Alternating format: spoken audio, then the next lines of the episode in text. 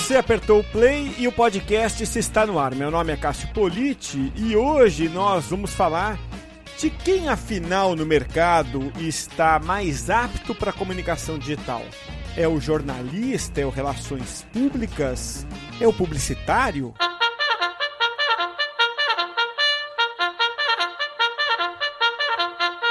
Nas edições 128 e 129 do podcast, eu tinha ido até a agência EPR em São Paulo conversar com a Edna de Divites e com a Adriana Catelli sobre o encontro de assessoria com inbound marketing. É, a Edna é a fundadora da EPR e a Adriana Catelli é da agência Fluke, que trabalha em parceria com a EPR. Na verdade, é uma consultoria, né? Bom, a gente decidiu fazer um novo bate-papo agora para falar desse tema, né, que são essas diferentes habilidades dentro da comunicação e do marketing nesse novo cenário do mercado, né, dessas novas exigências de habilidades que o mercado exige. Então, mais uma vez estive na EPR muito bem recebido, novamente, como sempre, aliás, para esse bate-papo e é, eu agradeço muito, né, de início a Edna pela recepção sempre tão amistosa. Ah, que ótimo que você voltou, né? Quer dizer que foi tudo ótimo, que você gostou. A gente adora te receber aqui. Vai ser muito bom conversar um pouquinho sobre essa questão aí do, do mundo profissional, né? Eu acho que é um assunto que interessa a todo mundo, né? E pra gente também é muito estimulante falar sobre isso. Muito legal. E você que é RP, né, Adriana? Talvez seja um desses perfis, né? Sobre os quais a gente vai falar. Talvez o perfil é, que é justamente o RP mais moderno, talvez o perfil para onde muita gente esteja querendo ir. Então, muito obrigado por estar novamente aqui com a gente. Obrigada, Cássio. É um prazer. Bater um papo é sempre bom, né? A gente tem é, conversas muito legais. Então, obrigada pelo, pela conversa.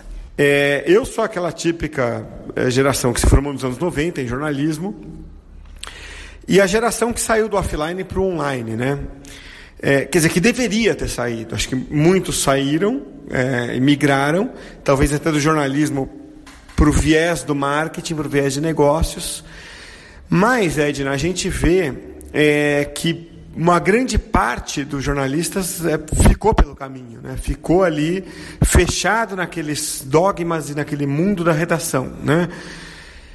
E uma parte de mim acha isso fantástico, porque você tem ali valores muito muito fortes e muito úteis para as empresas hoje. E parte de mim acha isso trágico para o próprio jornalista que não se, não se atualizou. Então eu queria começar pelo jornalista, perguntando a sua opinião, né? Assim, como é que você vê isso? Começando pelo jornalista. Tem utilidade esse conhecimento que o jornalista é, adquiriu ali, naquele momento é, em que a redação era muito forte, eu quero dizer, tem utilidade o conhecimento, o tratamento da informação, o ganho de profundidade da informação, isso tem valor hoje fora das redações e dentro do mundo corporativo? Olha, eu acho que é super importante. Eu acho que a formação de jornalista é uma coisa. De, o jornalismo ele traz uma, uma, uma formação assim fundamental para quem produz informação, não é? Então, é, embora eu acho que o o jornalista, eu acho que isso já está mudando, já, a gente já tem escolas mais voltadas para um jornalismo mais moderno, mais, que olha mais para o universo digital, né? A gente tem o um curso da, da SPM, tem uma grade fantástica. Eu estava olhando ali outro dia, eu fiquei com vontade de, de, fazer jornalismo de novo, não é? Mas eu acho que a maior parte das escolas ainda são, são escolas muito convencionais, que enxergam um jornalismo que já está se transformando, não é? Então é um, é um drama hoje para o professor profissional de jornalismo, que embora seja um profissional absolutamente capaz de produzir conteúdos de excelente qualidade, de apurar informação, de ir fundo na informação, não é? Ele é, tem uma dificuldade de enfrentar essa transformação, esse tsunami que aconteceu com a comunicação digital. Não é? eu, eu sou de uma geração anterior à sua, aí, me, me formei no final dos anos 80 em jornalismo, né, dos anos 1980, e eu tenho diversos colegas que hoje é, são profissionais excelentes, mas estão tendo uma enorme dificuldade em se encontrar profissionalmente com toda a experiência, com toda a bagagem, com todo o conhecimento e capacidade que tem de enfrentar os desafios que a comunicação digital trouxe para esse universo do jornalismo, né? É, então, eu acho que isso é, uma, é, um, é um desafio grande, uma, é, mas eu, eu, pessoalmente, enxergo como uma enorme oportunidade. Eu acho que as transformações que estão acontecendo hoje, o cenário da comunicação digital, é, é, é, traz para a gente um, um, mundo de oportunidades, não é? Quer dizer, precisamos estar todos dispostos a aprender, né? A sair das nossas caixinhas, da, da nosso, do nosso mundo de conforto e começar a aprender outras, outras habilidades, não é?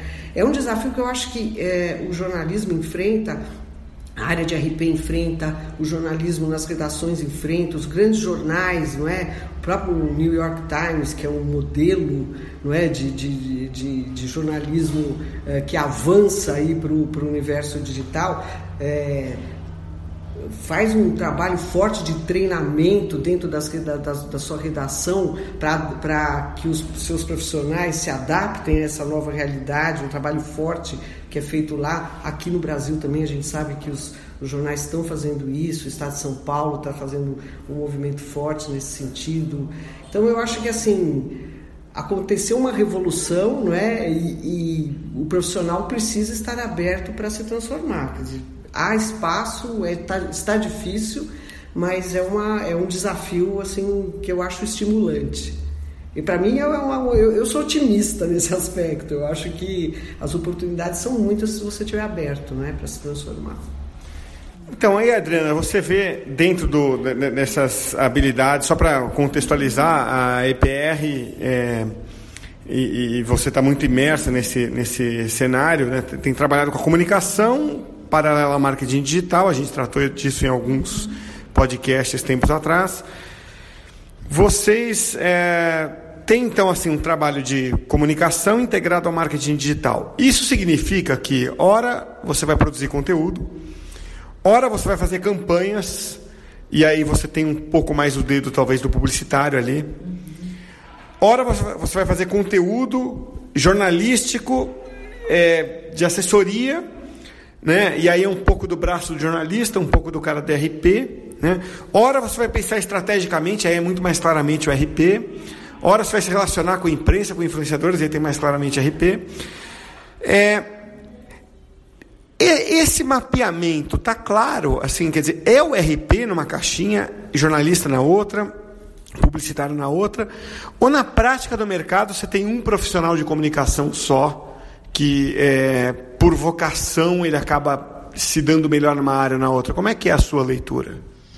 Olha, é difícil sua pergunta. é, mas eu acredito assim, depende muito do tipo de profissional, né? Porque dentro, era como a Edna comentou, é, os novos profissionais, você já está com uma grade curricular, né, que traz muito do digital, é, você já vai desenvolvendo habilidades digitais, então toda essa parte de redes sociais, é, isso também, é, relacionamento com influenciador, são coisas que eu acho que para esses novos profissionais, isso já está meio é, orgânico, é uma coisa que você já tem essa visão. Né? Acho que é igual a criança que começa a mexer no, no, no digital, né? no touch, ela nem para para pensar na mudança né?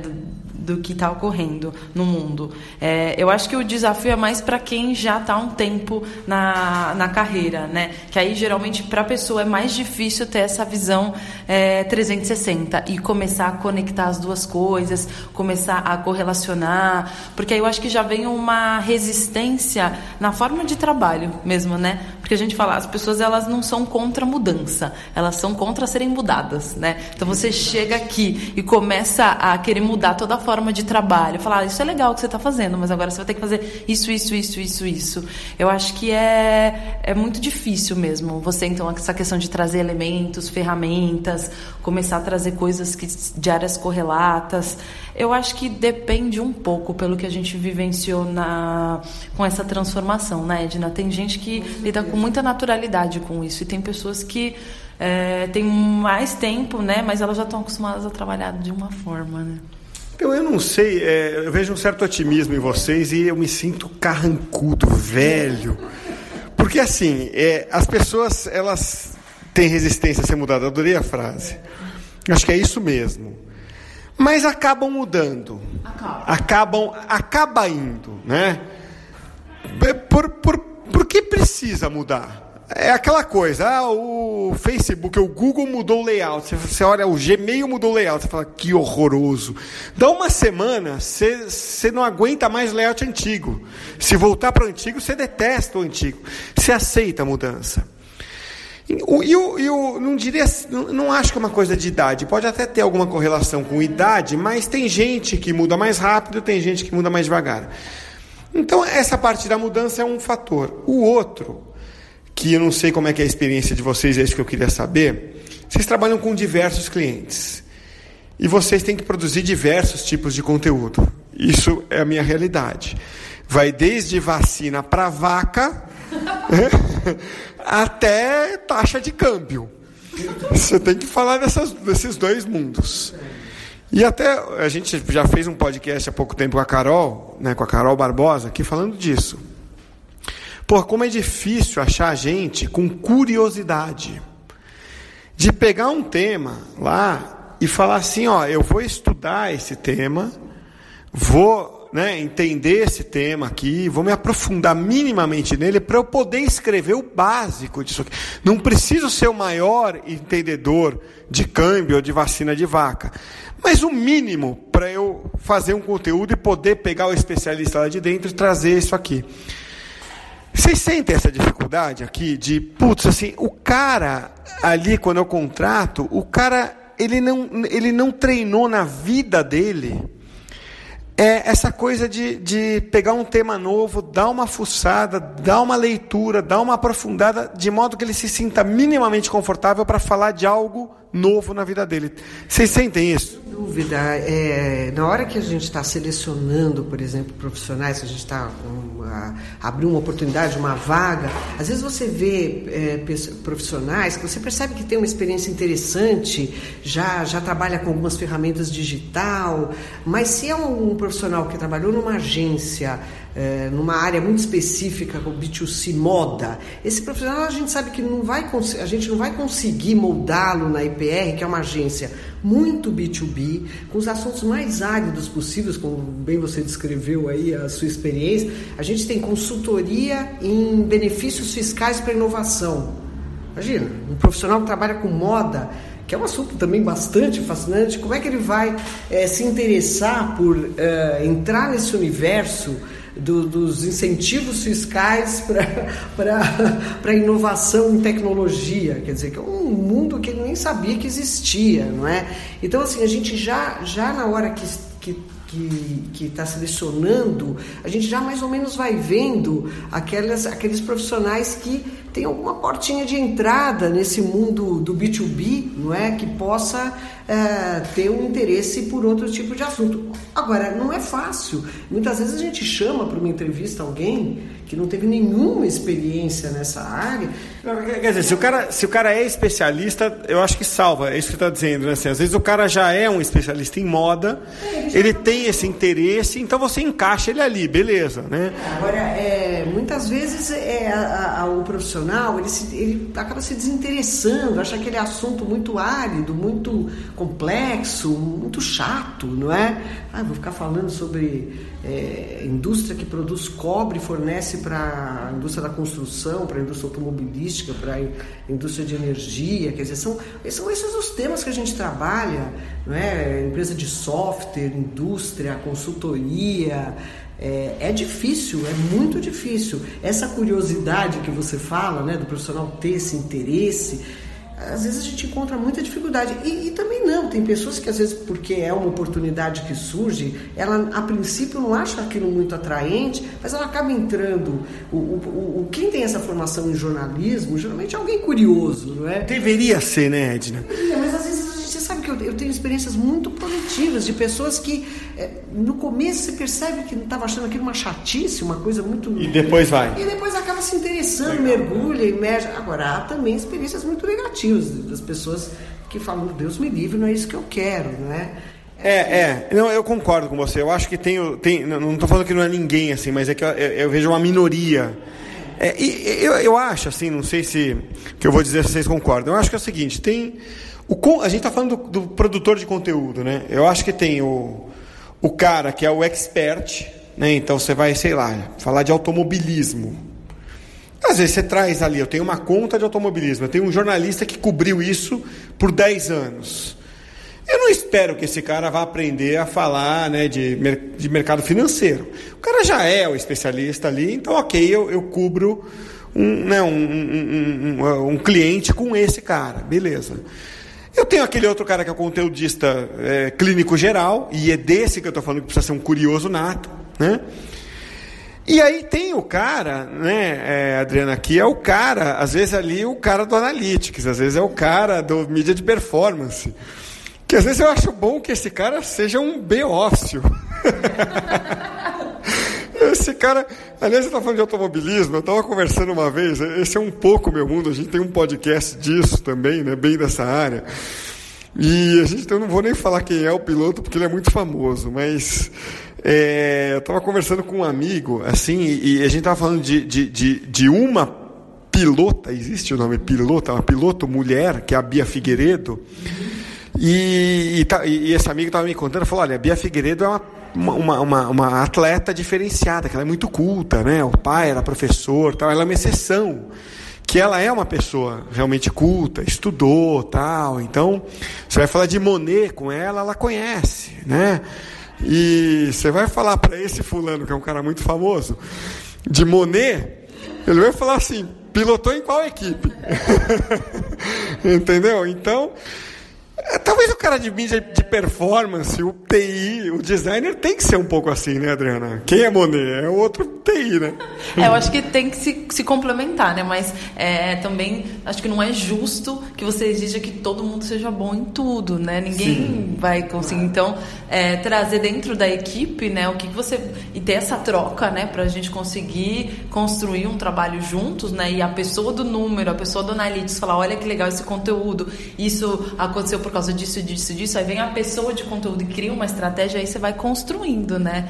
Porque realmente é, é difícil você pegar uma pessoa que faça tudo sozinha, né? É complicado. O perfil, o perfil do profissional para trabalhar é. em agência está ficando muito complexo, né? Ele precisa escrever bem, ele precisa ter curiosidade, ele precisa manejar essas ferramentas hoje de marketing digital, não é? Quer dizer, a complexidade é grande. A gente percebe que há uma dificuldade muitas vezes do profissional que vem da redação para trabalhar na agência. Parece que na, na redação o trabalho é mais ainda é, departamental, né? A pessoa, ah, eu sou redator, eu sou repórter. Na, no, no, o assessor de imprensa, não é? e principalmente hoje dessa, dessa forma como a gente trabalha na IPR, tem sido bastante difícil a gente encontrar um perfil completo desse jeito, né? E a gente acaba vendo onde que essa pessoa é, fala, puxa, escreve muito bem. Pô, legal, escreve muito bem, então vai aprender a, a mexer nas ferramentas, vai, ou, ah, esse cara já trabalhou com ferramentas, trabalhou numa, foi, era redator de blog, conhece um pouco de texto digital, então vai aprender as outras, as outras habilidades. Você não vai achar alguém completo, não vai achar alguém completo. A gente acaba formando essa pessoa na, na IPR com as necessidades que a gente tem, não é? E completando o que está faltando naquele profissional. E tem também algum, como a gente foi é, desenvolvendo essa metodologia, a gente foi fazendo treinamento, então muito estagiário, né, que vem cheio de energia, quero aprender, que bacana, vou levar para a faculdade, e muitas vezes o feedback era nossa, mas por que, que, eu nunca vi isso na faculdade, né? Por que, que ninguém nunca me ensinou isso, né? Então, principalmente essa parte de, de, métrica, né? De conteúdo. E é muito naquela coisa empírica. Ah, eu acho que isso aqui é legal porque as pessoas querem ouvir sobre isso, né? Então, tem essa, acho que essa carência também. A informação, você tem muita informação, né? Você tem, hoje em dia, além da faculdade, webinars, podcast e às vezes a pessoa às vezes ela acha que ela fica meio perdida, né? Da onde que ela vai recorrer à informação e qual informação ela precisa para a vida dela, né?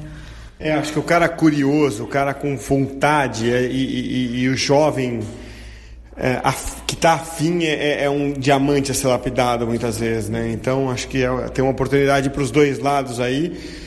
E aí vem a dureza, né? Você lapida a forma, o cara vem alguém tchum, rouba de você. Isso não tem jeito. É, faz parte da vida, né?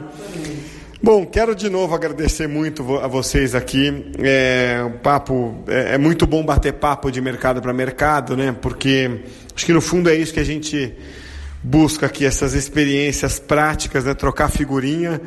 Que acho que o podcast, é, a, a nosso podcast acaba sendo isso, né? Uma troca de, de figurinha da, gente que está no mercado, vocês estão no mercado, quem ouve está no mercado.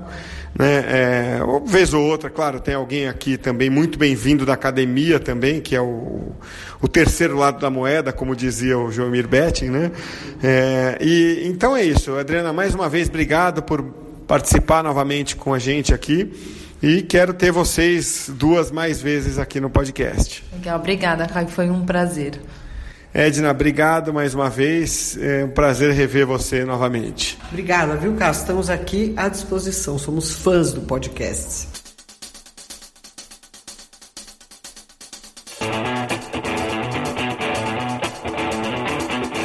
E agora eu tenho um recado para você que é agência. Você sabe que o mercado é dinâmico, sempre surge alguma novidade aí, vem um concorrente e te engole da noite para o dia. E olha, a grande novidade que está acontecendo no mercado é que as agências de comunicação, agências de marketing, estão aderindo ao marketing de influência. E vão crescer, vão conquistar clientes e se você não tomar cuidado, elas passam à sua frente. O marketing de influência é a grande oportunidade para agências de comunicação, agências de marketing e o Influence Me ajuda você a se tornar uma agência de marketing de influência, porque o programa de parcerias do Influence-me serve para você, como agência, ter mais receitas, mais lucratividade e mais conhecimento. A equipe do Influence-me capacita a sua equipe como agência a se tornar uma agência também de marketing de influência. Tudo o que você tem que fazer agora é entrar no site do Influence-me e clicar no programa de agências parceiras. É muito simples. Você acessa influence.me, lembrando que esse influence é com Y, e vai ali em cima no menu, clica em agências e depois em seja uma agência parceira. Daí é só você preencher o formulário, conversar com a nossa equipe e pronto. Você dá um passo à frente como agência. Então acessa agora www.influence.me.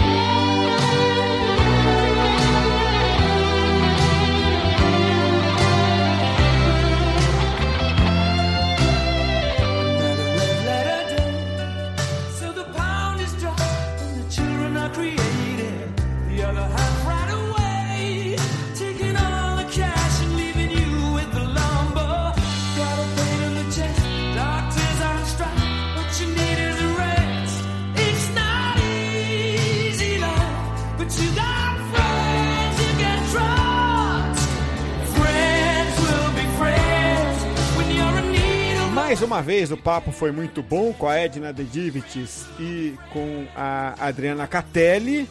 E a gente encerra em alto nível aí, mais uma vez com Queen. É a quarta vez que a gente encerra o podcast com Queen. E você não reclama não, viu?